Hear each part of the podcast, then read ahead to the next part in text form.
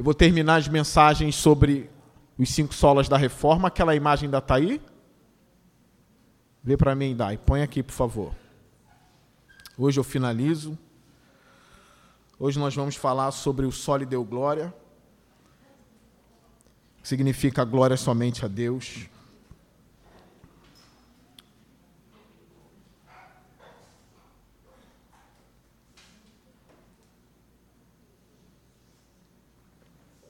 Para relembrar a igreja, olha aqui para o telão.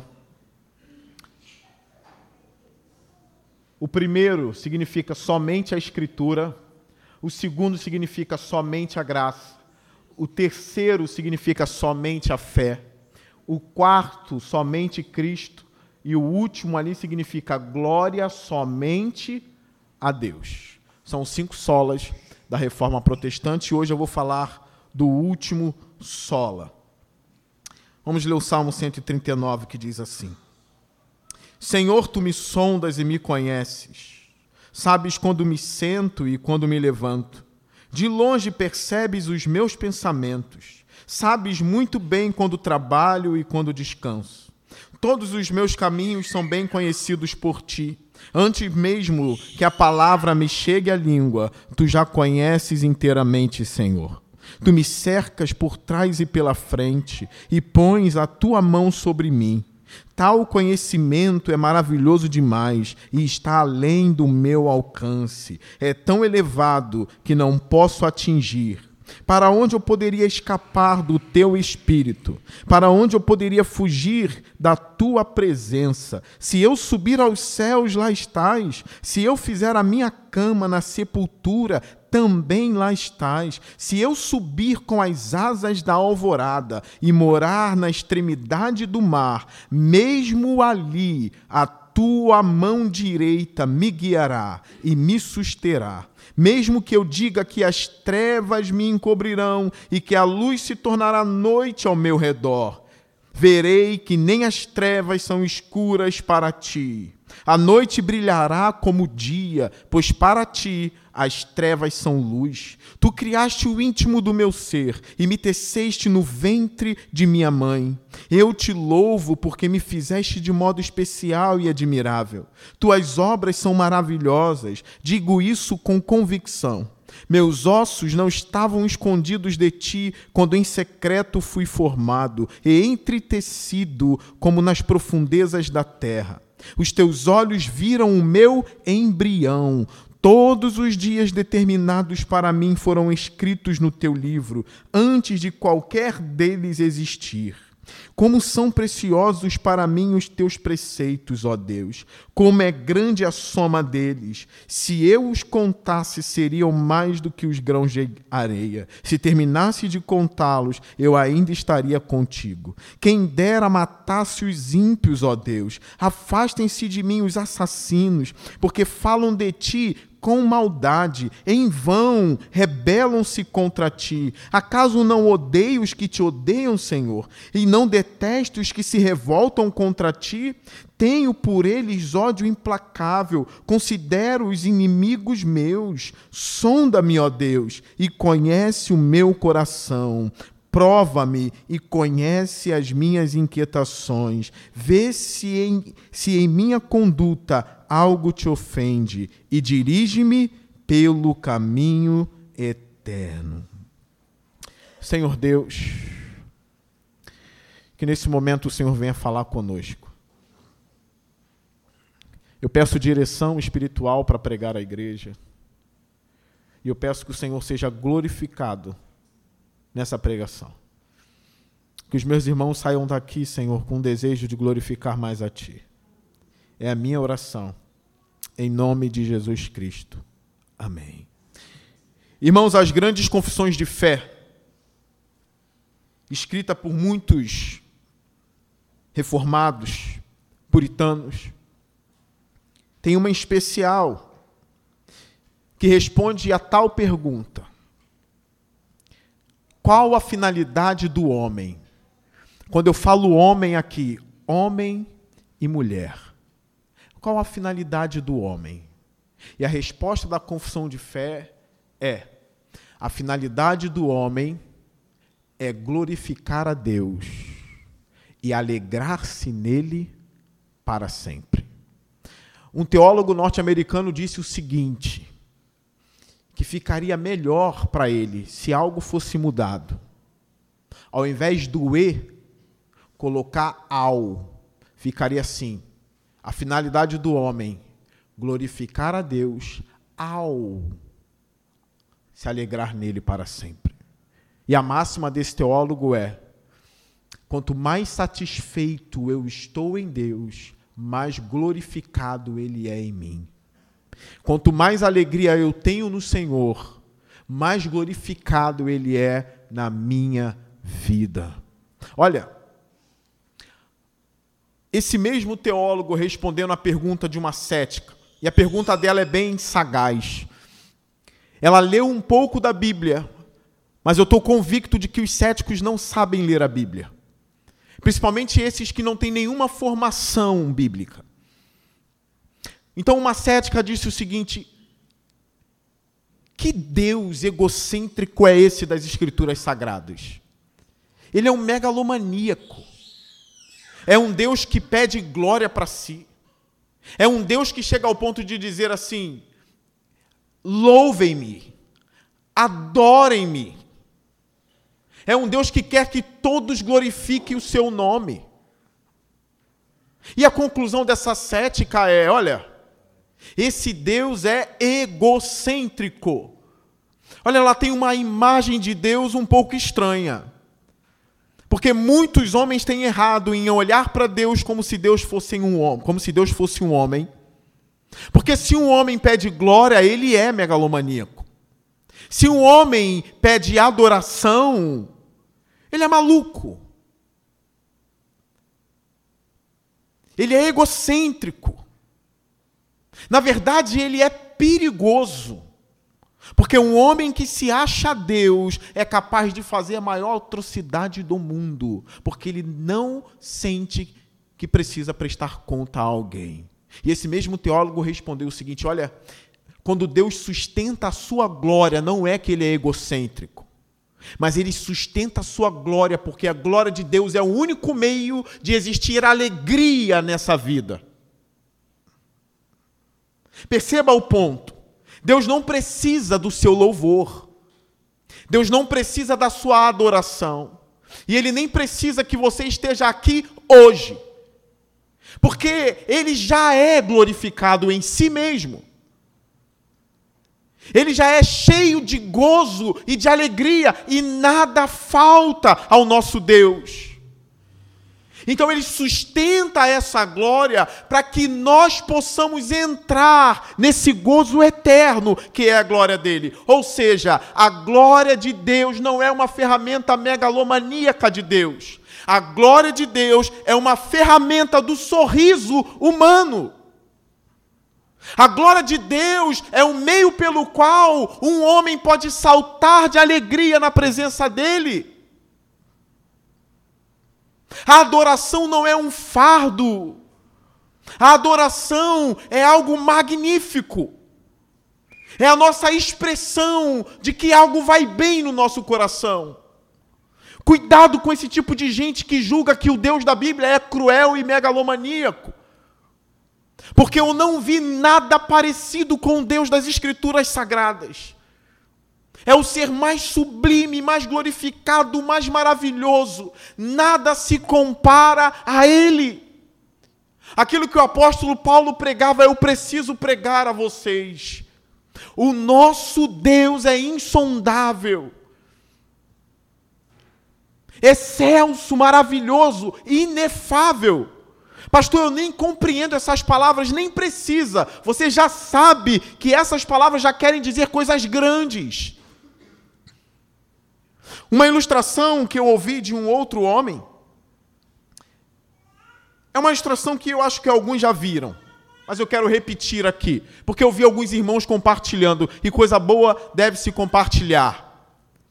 Que quando Deus pede adoração, não é como se ele precisasse de adoração, porque tem a ilustração do mar e do peixe. É como se o mar pudesse falar, e aqui é uma licença poética. A gente está diante de uma poesia aqui. É como se o mar tivesse boca e dissesse para os peixes: Olha, não saltem daqui para a areia, não queiram conhecer o mundo que está para além do mar. Porque senão você morre. Aí imagine um peixe rebelde, como há muitos homens rebeldes que querem dar lição de moral em Deus e querem ensinar a Deus como julgar. Esses peixes dizendo para o mar: Você não sabe de nada, mar. Eu sonho com aquelas areias que eu vejo, mas que você não me permite para lá. Então eu saltarei para aquelas areias, olharei para aquelas árvores. E quando o peixe pula do mar, o que acontece com ele? O peixe morre. Quando o mar pede para o peixe ficar, não é porque o mar precisa do peixe, é porque o mar ama tanto o peixe que ele quer que o peixe esteja no lugar onde há vida e não morte. Então, quando você ouvir o seu Deus dizendo, dobre o joelho diante de mim e me adore, pensa, não é um megalomaníaco, é um ser amoroso dizendo, é aqui que existe vida e alegria para você. É aqui que existe satisfação no seu coração. Eu sou a fonte da alegria. Venham a mim. Eu me lembro do salmo que diz assim: Na destra do Senhor há delícias sem cessar essas delícias não acabam, elas são eternas. É por isso que o céu não é chato, o céu é um lugar onde Deus é glorificado, e por isso eu, como pastor da igreja, digo: o céu é o melhor lugar do mundo. Jesus ensinou: seja feita a sua vontade, assim na terra como já é feita no céu. Pergunte aos serafins, aos querubins, se eles querem sair da presença de Deus. Eles não querem. Ali é a fonte de toda a beleza também. E o salmista aqui, como eu já preguei uma vez nesse salmo, e a minha proposta é um outro sermão baseado no mesmo salmo, porque o salmo é profundo e tem muitas coisas importantes para a igreja. Mas basicamente o salmista vai falar de um monte de coisa que ele não compreende sobre Deus. Por exemplo, se a gente olhar e colocar os nossos olhos no versículo, no verso 26 desse salmo, está escrito assim: Os teus olhos viram o meu embrião. Olha, é, é por isso que não pode matar bebê no ventre, né? O embrião não pertence à mãe, o embrião pertence a Deus. Deus está contemplando o embrião. E o salmista está dizendo: Os teus olhos viram o meu embrião.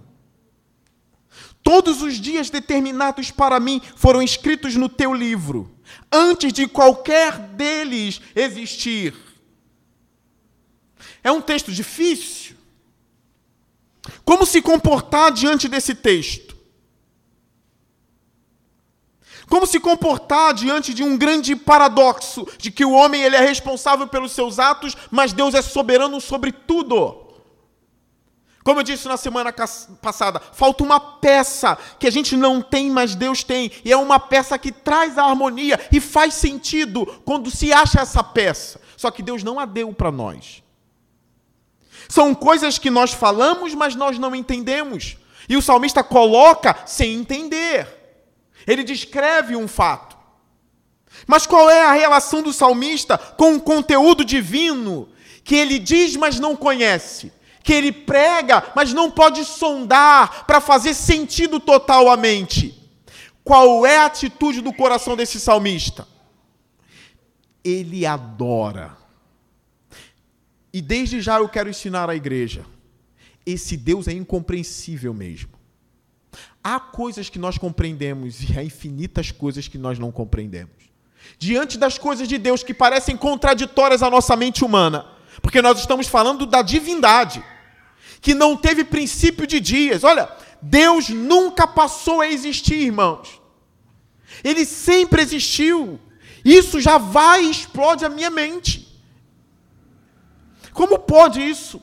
Ele não se autocriou, ele sempre existiu e sempre existirá. Esse é o atributo da eternidade de Deus. Diante dessas coisas que minha mente não entende, não sonda, Qual é a minha reação? Ou eu digo, esse Deus é muito confuso para mim, eu não quero ele, eu quero um Deus mais simples. Eu quero um Deus que defenda os meus pressupostos. Eu quero um Deus que tenha tudo amarradinho e que encaixe tudo no meu coraçãozinho. Para que eu possa sorrir suave, hoje eu compreendo tudo sobre o meu Deus. Esse Deus não é o Deus das Escrituras. Esse é o Deus da sua cabeça. É um ídolo formado na sua mente. Cuidado com isso. Ou a pessoa vai se rebelar dizendo: Esse Deus é complicado e eu não quero.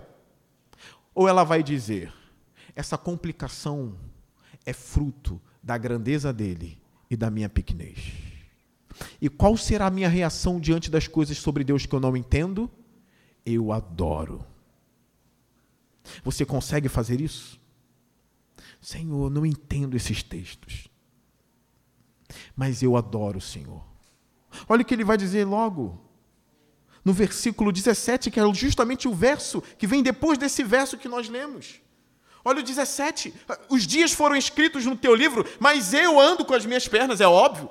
Eu faço as minhas escolhas, eu escolhi colocar essa roupa.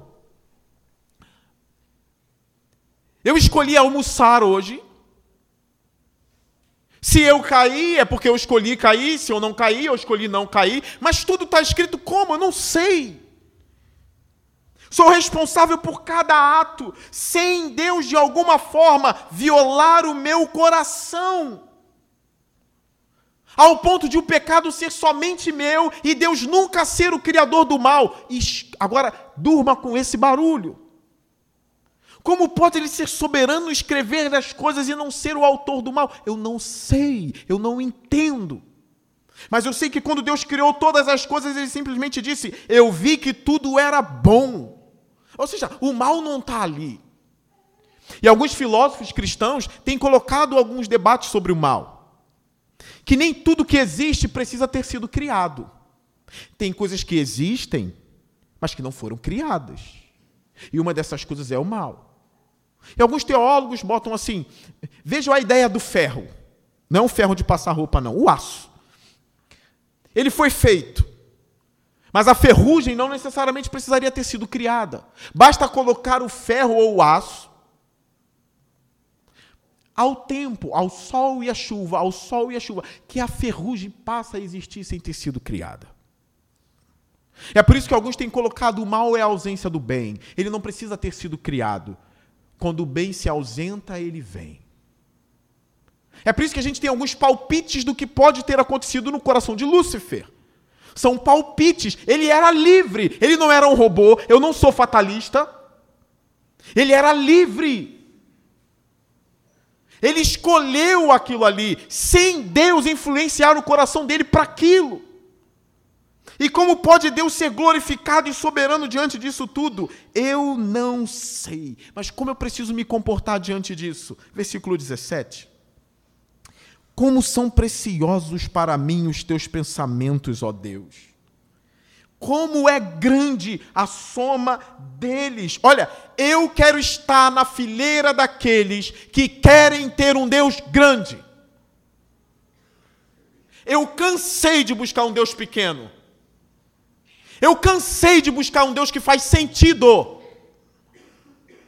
Eu estou cansado disso. Eu quero alguém que vale a pena adorar. É por isso que demônios não se adoram, porque não vale a pena adorar demônios. Porque demônios foram criados e criados por criado eu também fui. Como posso eu adorar algo que foi criado? Sai para lá, diabo. Eu não adoro você. Apesar dele visitar alguns corações e alguns ouvidos, abandone, ó Deus, e adore a mim. Existem satanistas hoje em dia que fazem questão de expressar a sua rebelião da pior forma possível dizer que está do lado do diabo. Por que, que eu não adoro Lúcifer? Já que eu já recebi propostas dele para adoração. Cuidado da maneira como você vai interpretar isso. Não me imagine jogando dama com ele conversando. Não foi isso que aconteceu. Qual é a maneira lógica de rejeitá-lo. É simples. Eu olho para ele, nunca ouvi, nem quero ver. Eu olho e digo, criatura. E olho para cá e digo, criatura. Criatura não adora criatura. Criatura adora ao Criador. Pode sair. Vem outro. Aí vem Jesus. No princípio era o Verbo, e o Verbo era Deus. E o Verbo estava com Deus. E todas as coisas foram feitas por ele, e sem ele nada do que existe teria sido feito. Nele estava a vida, e esta era a luz dos homens. Fica, tu és o meu Deus.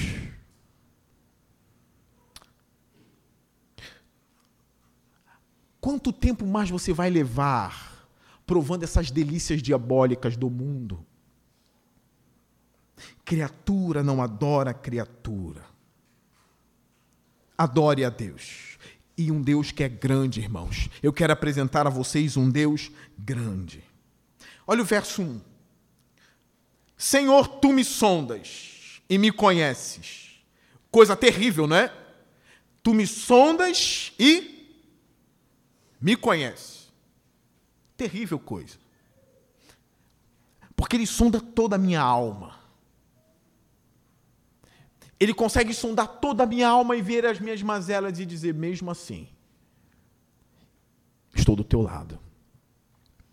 Deus sabe coisas horríveis sobre você. Deus sabe coisas horríveis sobre mim. Ele viu o que você fez. Eu não vou dizer isso no que eu já preguei ficar né, no verão passado. Esse filme nem existe mais por aí. Isso é quando eu era adolescente. Eu sei o que vocês fizeram no verão passado. Eu sei o que você. Olha, são coisas nojentas, irmãos, que você não ousa contar para ninguém. Mas Deus sabe, porque Ele te sonda e Ele viu. E você está aqui hoje em pé, sem ter sido fulminado por Ele. Eu não sei qual é o tamanho desse amor, mas me parece que é eterno e infinito. Porque eu não consigo perdoar uma pessoa por ouvir coisas que me desagradam, sem eu ter sido sondado o coração onde tem coisas que iria me desagradar mais ainda. Quanto mais ouvindo da voz e sondando a própria alma. Esse Deus conhece Davi. Ele conhece o coração do rei Davi. Ele sabe das mazelas do rei Davi. E o rei Davi não foge dessa teologia. Porque a tendência de muitos é: essa teologia me fere, então eu tiro ela. Não. Se ele me sonda, ele me sonda e eu proclamo e eu escrevo. Esse é o meu Deus. Eu não fujo disso. Se ele tem o um juízo final, eu não troco a doutrina do juízo final por uma outra doutrina que diz que Deus vai salvar tudo. Não. É assim, é assim. E eu escrevo e proclamo isso. Verso 2: Sabes quando me sento e quando me levanto, coisas básicas da vida, ele sabe. De longe percebes os meus pensamentos. Sabes muito bem quando trabalho e quando descanso. Todos os meus caminhos são bem conhecidos por ti. O Deus da igreja cristã é um Deus onisciente. É um Deus que conhece todas as coisas. Olha, tem alguns pastores que têm aderido doutrinas estranhas e eu não quero que essa igreja venha aderir a essas doutrinas. Porque são doutrinas que faz sentido para o homem. São doutrinas que encaixam, tem todas as peças. Por exemplo, o teísmo aberto. Tem teólogos dizendo: não culpe a Deus pelas catástrofes do mundo. Não culpe a Deus pelo Covid, porque ele nem sabia que o Covid viria. Deus está assistindo a história no desenrolar da história, juntamente conosco. Então ele só descobriu o Covid quando ele apareceu. Olha, porque ele não impediu o nazismo. Aí esses teólogos vão dizer: olha, eu tenho uma resposta. Ele não impediu o nazismo, é porque ele não sabia. Porque se ele soubesse, é óbvio que ele impediria, porque ele é bom. Olha como eles vão fechando. O leque é muito maior do que isso. E qual é a conclusão? Ele não impediu porque ele não sabia. Olha onde essa teologia vai levar. Se ele não sabia de nada disso, o diabo pode aprontar uma para ele no final da história. Porque um Deus que não sabe é um Deus que pode perder. Um Deus que não conhece pode ser surpreendido, mas um Deus que sonda os pensamentos, que sonda a intenção dos corações dos anjos, dos demônios e dos homens, não pode ser pego de surpresa por nada. E mesmo assim a Bíblia afirma que ele é bom. Diante de tudo o que acontece, o nosso Deus é bom. Isso aqui não é o Éden. E isso aqui não é o paraíso. Se Deus impedisse cada pistola, se Ele impedisse de disparar, olha, é, é o paraíso estabelecido. E existem coisas que Deus não pode fazer, e alguns se assustam com essa minha afirmação. Se Ele faz tudo isso, aqui não é mais um mundo de pecado, aqui é o paraíso. A justiça dele impera aí. Vocês receberão um julgamento justo, pode ter certeza disso tudo. Para que alguém não fique na dúvida, o meu Deus não pode mentir, o meu Deus não pode criar um outro Deus mais forte do que ele. E isso não é atestado de fraqueza, isso é atestado de onipotência. Porque só onipotente pode dizer: eu não posso criar uma pedra tão pesada que eu não posso carregar. Não é porque eu sou fraco, é porque eu sou onipotente e essa pedra é por si só impossível de existir. Se você quiser saber mais do que isso, pode me procurar depois. Mas fique com isso: um Deus que não conhece nada pode ser derrotado no final. Versículo 4: antes mesmo, antes mesmo que a palavra me chegue à língua, tu já conheces de que forma? Inteiramente, Senhor. Davi era um grande teólogo. Essa imagem de Davi guerreiro, ela precisa ficar porque ele era um guerreiro. Mas Davi era um poeta e um grande teólogo.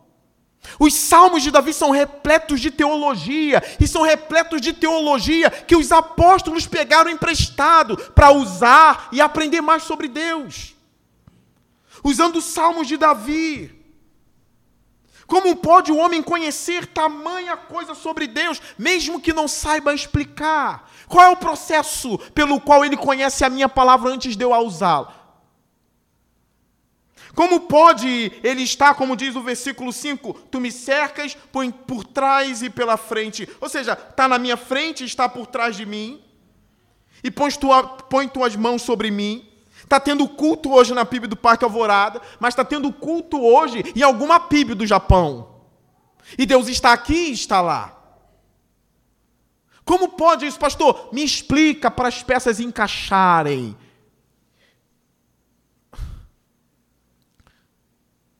Há um Deus nos céus, infinito, imortal, imutável, belo, magnífico, maravilhoso. As peças não se encaixam na sua cabeça. Porque você é finito, mortal, pequeno. Deus não tem crise de fé. Ele nem precisa de fé. Eu não sei o que ele faz. Ainda mais que a minha Bíblia diz que o mundo foi criado nele. Nele? Nele nos movemos, existimos e somos. Nele? Como pode o tempo e o espaço estar nele? Não sei. Mas isso é fato. Olha a reação do salmista aqui: devoção e adoração de novo, como apresentei em outro texto, em outros versos desse texto. Olha a reação dele. Verso 6: Tal conhecimento é o que? É maravilhoso demais. E está o que, irmãos? Além do meu alcance. Isaías, assim como os céus são mais altos do que a terra, assim os meus pensamentos são maiores do que os seus pensamentos. Tal conhecimento é maravilhoso. Isso é adoração, é devoção. E está além do meu alcance. Se você for esperar tudo encaixar para adorar, você não vai adorar. Se encante com a grandeza e a complexidade do seu Deus, porque você não conhece nem o seu filho. Você não conhece nem a si mesmo. Por exemplo, você sabe o que vai falar amanhã, às 15 e 15 da tarde? Você sabe o que você vai falar? Você não sabe. Você não conhece nem a si mesmo. as peças sobre nós mesmos não se encaixam, como vão se encaixar diante de Deus? Eu repito, a resposta da igreja é joelho dobrado, adoração. E dizer: Esse conhecimento é maravilhoso, eu não alcanço glória ao teu nome, Senhor, porque eu encontrei um Deus que de fato é Deus. Versículo 7. Verso 7. Para onde poderia escapar do teu espírito? Para onde poderia fugir da sua presença? Se eu subir aos céus, lá estás. Se eu fizer a minha cama na sepultura, também lá estás. Se eu subir com as asas da alvorada e morar na extremidade do mar, mesmo ali a tua mão direita me guiará e me susterá. Glória a Deus por isso. Porque você pode estar dentro de uma caverna, mas se você invocar, você verá a face de Deus ali. Pastor, e se eu estiver no meio do oceano perdido, ore! Eu sei que isso nunca vai acontecer com a gente. Tem alguém que pesca em alto mar aqui? Não, né? Igual aqueles filmes que as pessoas ficam cinco dias no oceano queimado pelo sol, raquítico já, e sobrevivem. O que fazer quando a gente estiver no meio do oceano perdido? Olha, se o meu Deus for o Deus que cabe somente no templo da igreja, eu estou lascado. Agora, se o meu Deus está para além da igreja, se está para além do mundo, se está para além do universo, se está para além do tempo e do espaço, se está para além da própria eternidade, eu posso orar no meio do oceano, Senhor. Ou envia um anjo ou um navio para me tirar do meio do Atlântico. E caso eu morra no meio do Atlântico, eu sei que o Senhor sabe exatamente onde eu estou e levará a minha alma para a sua glória. Não tem como fugir desse Deus. Olha algo poderoso que o salmista diz no verso 11: Mesmo que eu diga que as trevas me encobrirão, olha isso. Isso é complicado. E que a luz se tornará noite ao meu redor Verei que nem as trevas são escuras para ti. A noite brilhará como o dia. Irmãos, nós estamos descobrindo aqui que para Deus não tem trevas. Eu não estou negando a existência da escuridão. Eu estou dizendo que nada cega os olhos do nosso Deus. Como um homem uma vez disse: Olha, se você estiver na escuridão e passando por um momento de trevas, o momento mais difícil da sua vida, onde parece que tem escuridão na sua mente, no seu coração, na sua alma. As trevas tomaram você. E esse homem disse: O Deus da Bíblia enxerga no escuro. Isso é esperança para a gente. Nós não tememos as trevas. Nós não tememos o breu, porque Deus enxerga no escuro. Pastor, mas a minha visão cristã foi um pouco obscurecida pelas trevas que eu passei, pela escuridão da minha alma, pela fraqueza da fé. Parece que a minha luz se tornou trevas, pastor. Não há esperança para mim. A esperança estaria perdida se Deus perdesse a visão, mas Ele sabe exatamente o caminho da sua alma, onde Ele tocará e a luz voltará para você. Eu lembro de um outro homem intelectual que disse assim: sempre que você estiver caminhando e passando pela escuridão, não se assente nas trevas. Aplicando o melhor. Pior momento da sua vida. O momento que às vezes você até questiona: será que existe mesmo esse Deus? O conselho desse homem foi o seguinte: não se assenta nas trevas, não acaricie a própria escuridão. Mas como se anda no escuro? Quem é militar aprendeu que não se anda numa floresta escura. Mas o crente anda numa floresta escura. Porque o crente sabe quem segura nas mãos dele. O crente sabe que quem segura nas mãos dele enxerga nas trevas. Por isso, eu convido a você a não se assentar na escuridão. Levanta e caminha, não para de caminhar, pois quem te guia é o Senhor da luz. Quem te guia é o Senhor do mundo. Enquanto ele caminha, todos os principados das trevas estarão de joelhos para que ele passe com você.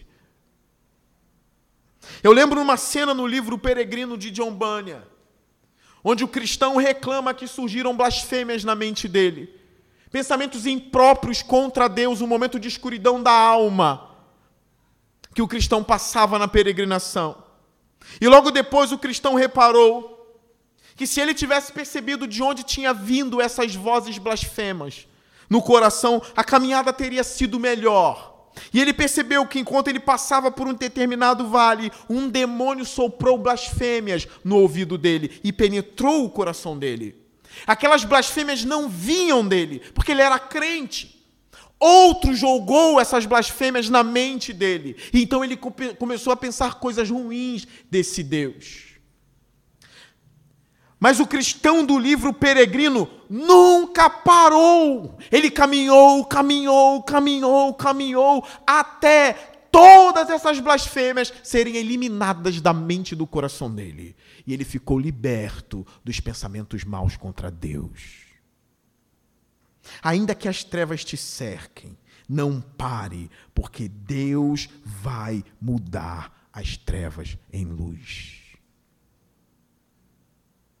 Versículo 13.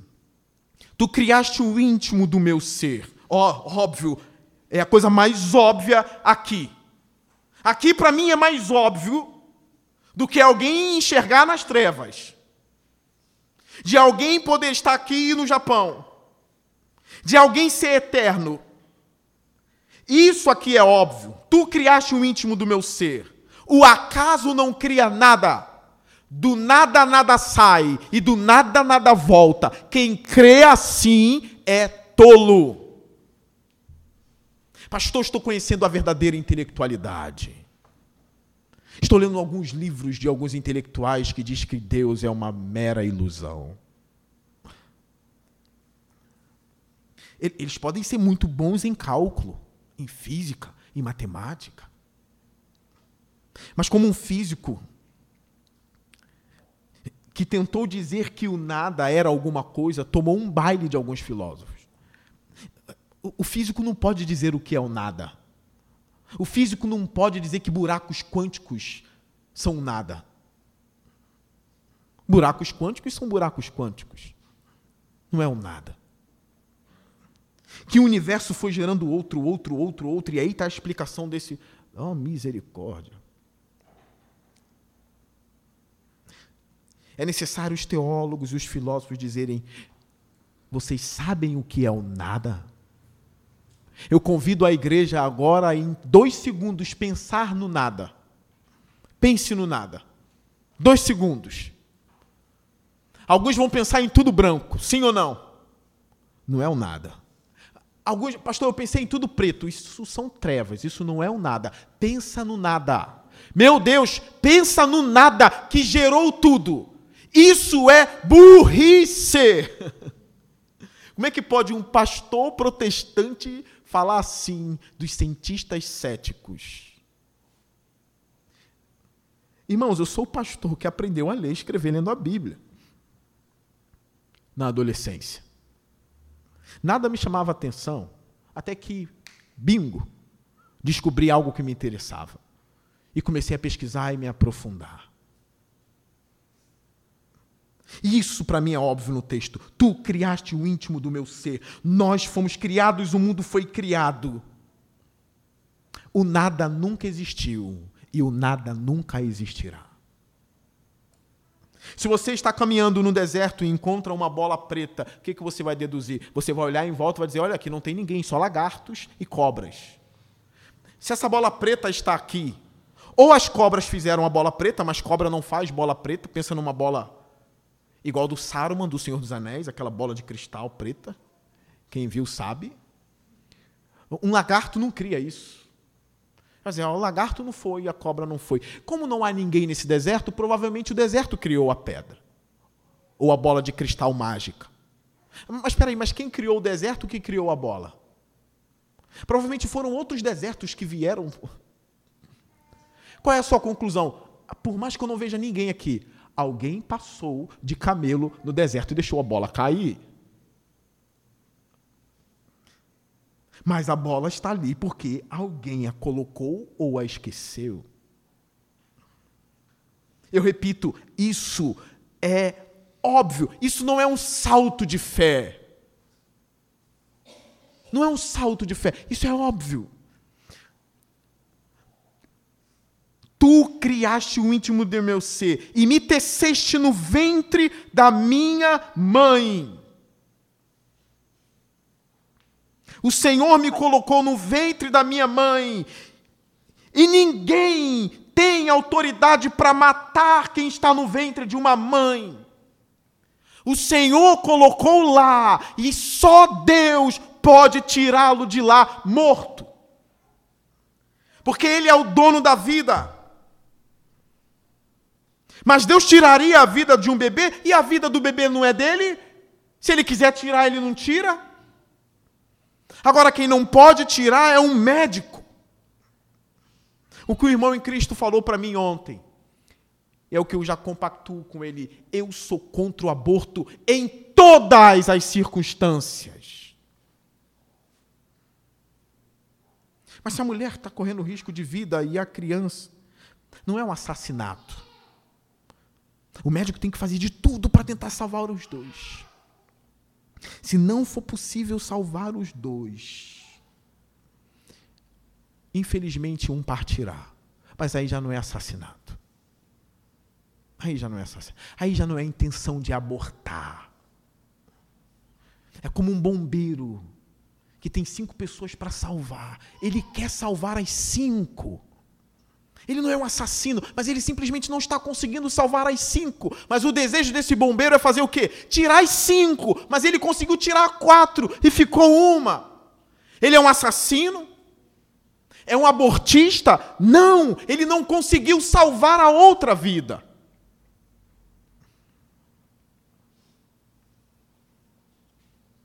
E em caso de estupro, pastor, o inocente vai pagar pelo estuprador?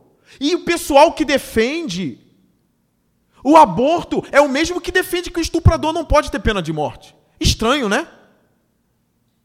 É o mesmo que defende que o estuprador não pode nem pegar prisão perpétua. É estranho. Põe o rigor da lei e veremos quantos estupros haverão. Ponha todo o rigor da lei para quem pegar uma mulher à força e veremos quantos estupros haverão. Os homens respeitam aquilo que temem. É difícil encontrar estupro no complexo do alemão. Porque vocês sabem o que acontece com o estuprador lá. Ele morre. É difícil alguém roubar lá, porque ele morre.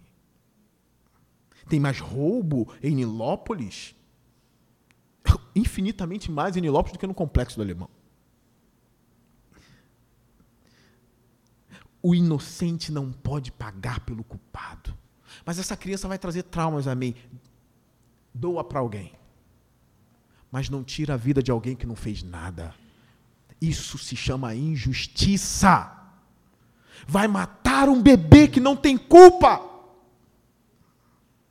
E as leis aprovam isso, defende isso, mas a igreja diz não.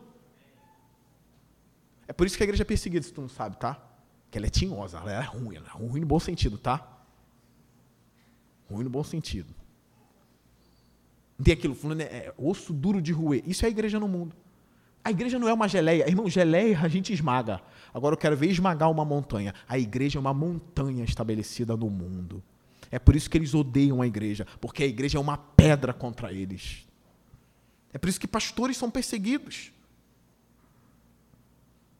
Estão na frente da batalha falando. É fácil pegar a fala e cancelar e, per, e, perseguir e destruir a vida e a família de alguém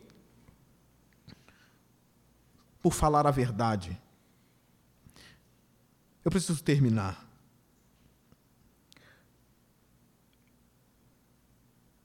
Versículo, verso 16. Os teus olhos viram meu embrião. Todos os dias determinados para mim foram escritos no teu livro, antes de qualquer deles existir. Eu repito, qual é a posição do salmista? Como são preciosos para mim os teus pensamentos, ó Deus. Como é grande a soma deles. Irmãos, eu, eu quero que isso seja a minha oração. Porque tem muita coisa que eu não entendo na teologia, irmãos. Tem muita coisa na mente do Senhor que não encaixa na minha mente. Eu quero chegar a esse nível de poder orar, Senhor. Eu me arrependo do meu orgulho, Senhor. Eu quero te adorar assim.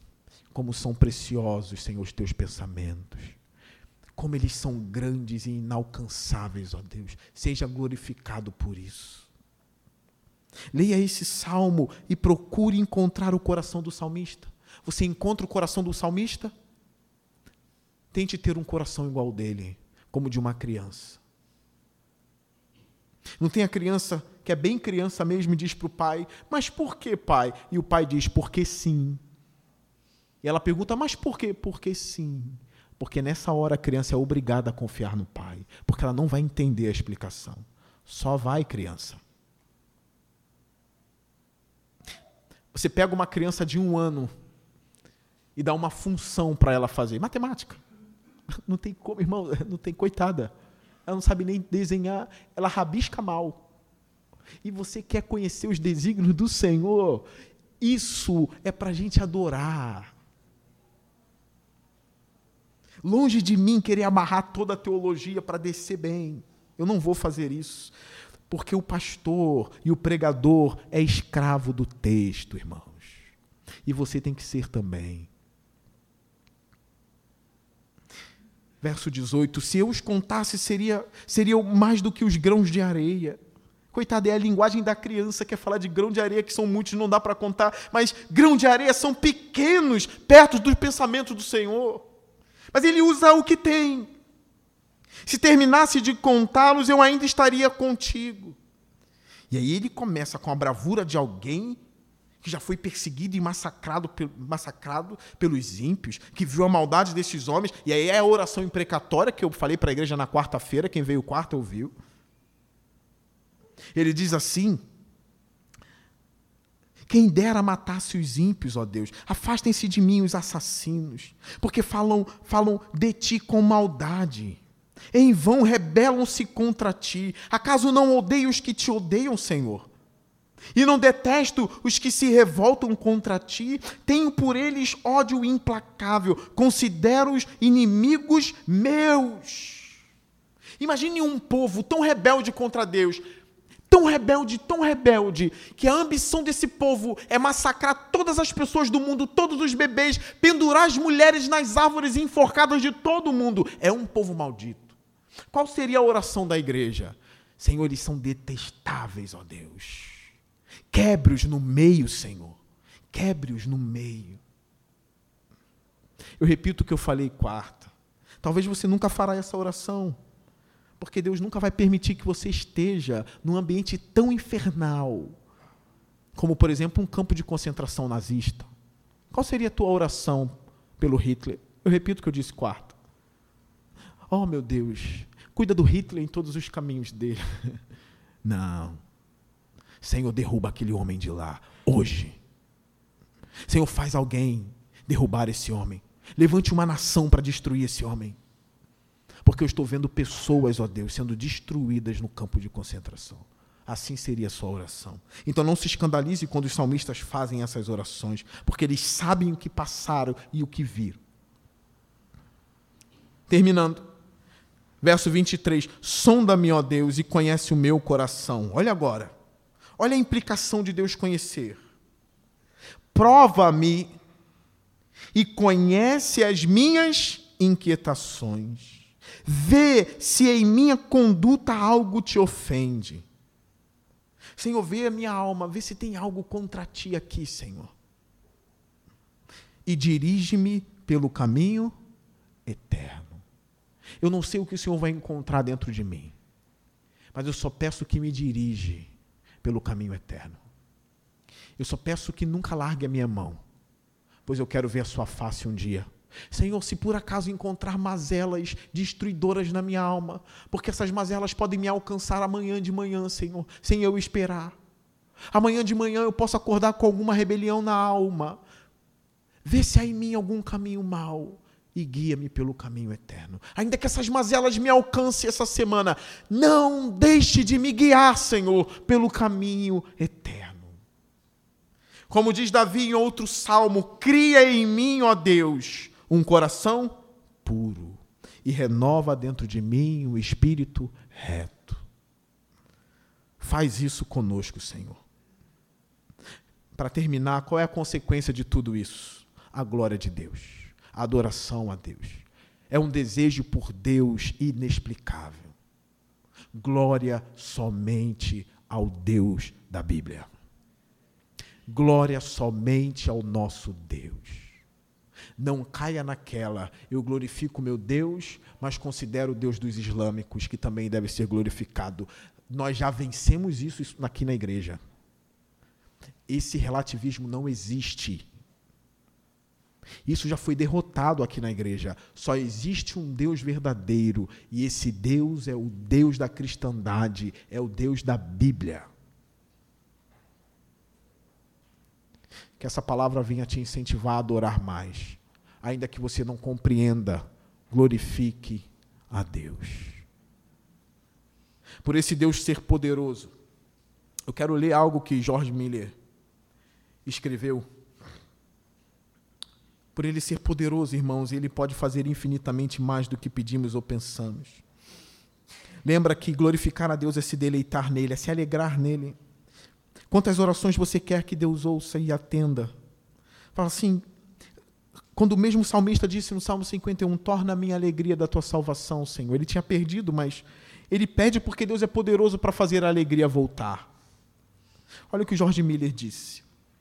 Uma vez que estou persuadido de que o que eu peço é correto, levo em oração até chegar ao fim.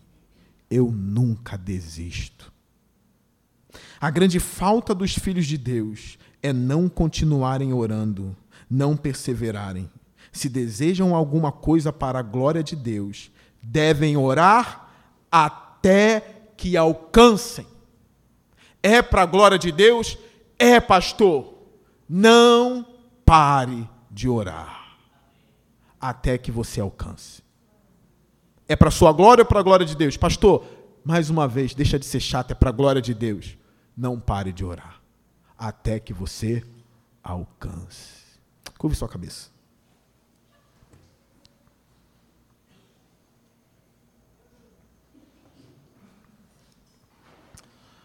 Senhor Deus, mesmo nós não sermos dignos de te adorar nesse momento, nós queremos tirar alguns minutos para te adorar e dizer que toda honra e toda glória são suas, ó Deus.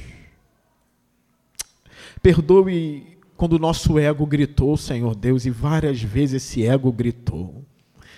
Perdoe quando o orgulho, ó Deus, quis se colocar como Deus da nossa alma, que ele caia por terra, Senhor, porque só tu és Deus, Senhor. Então, nesse momento, nós queremos dizer que o Senhor é glorioso, o Senhor é magnífico, o Senhor é maravilhoso e está acima de todas as coisas, Senhor. O Senhor é alto e sublime, mas habita com os contritos de coração, Senhor.